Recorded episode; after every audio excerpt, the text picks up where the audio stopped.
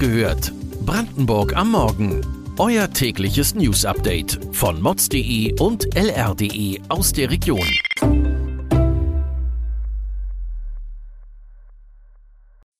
Guten Morgen an diesem 27. September. Keine Weihnachtslichter dieses Jahr. Übeltäter für Fischsterben in der Oder gefunden? Kommunalpolitikerin geht in den Hungerstreik. Das und mehr erfahrt ihr heute bei Wach gehört, Brandenburgs Morgen-Podcast von mods.de und lr.de. Die Deutsche Umwelthilfe regt an, dieses Jahr die Weihnachtsbeleuchtung wegzulassen, wegen der Energie, aber auch wegen der Klimakrise. Allein der private Stromverbrauch dafür entspreche dem Jahresverbrauch einer mittleren Großstadt mit 400.000 Einwohnern.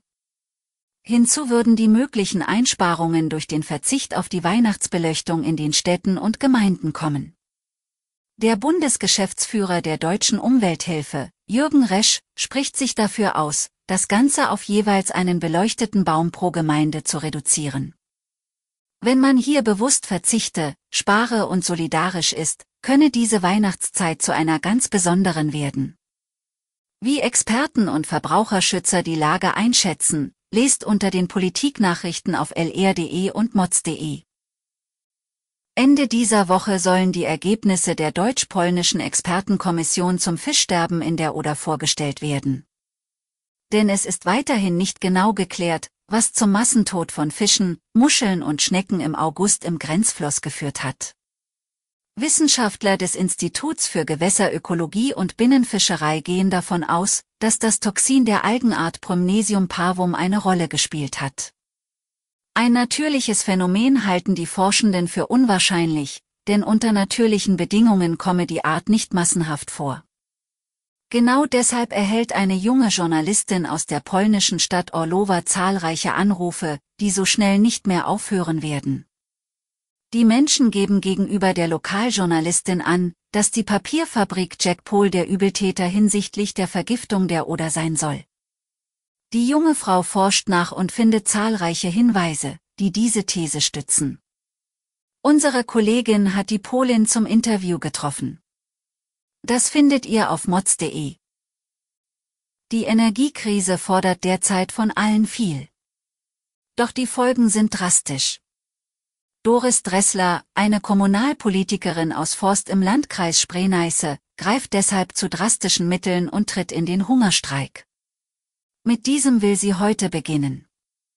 Es sei die letzte Chance, endlich Gehör zu finden, sagt die Politikerin. Denn in der Stadt Forst fehlen immer mehr Ärzte. Hoffnungen, dass sich an der Lage etwas ändern könnte, habe der 62-jährigen Frau niemand vermitteln können.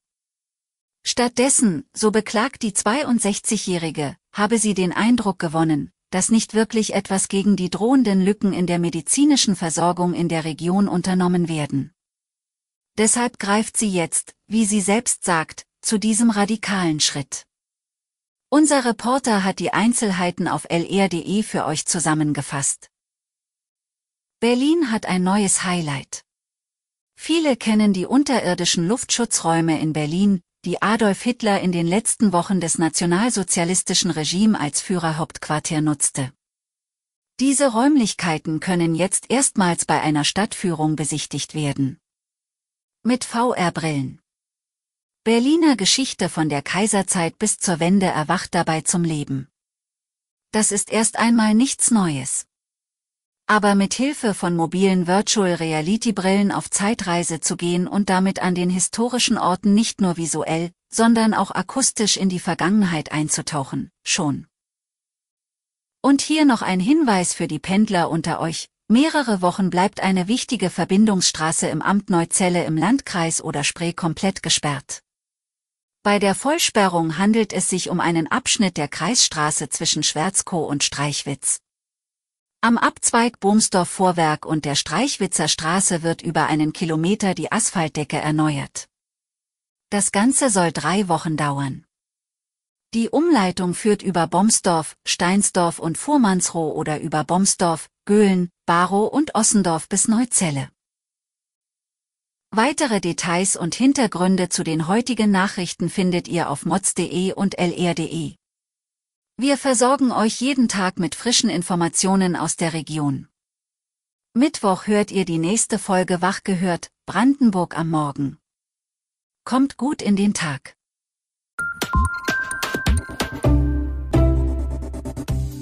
Wach gehört. Brandenburg am Morgen ist eine Produktion von mods.de und lr.de. Wir freuen uns auf euer Feedback per Mail an wachgehört.mods.de. Ihr findet uns auf allen bekannten Podcast-Plattformen. Abonniert uns für euer tägliches News-Update.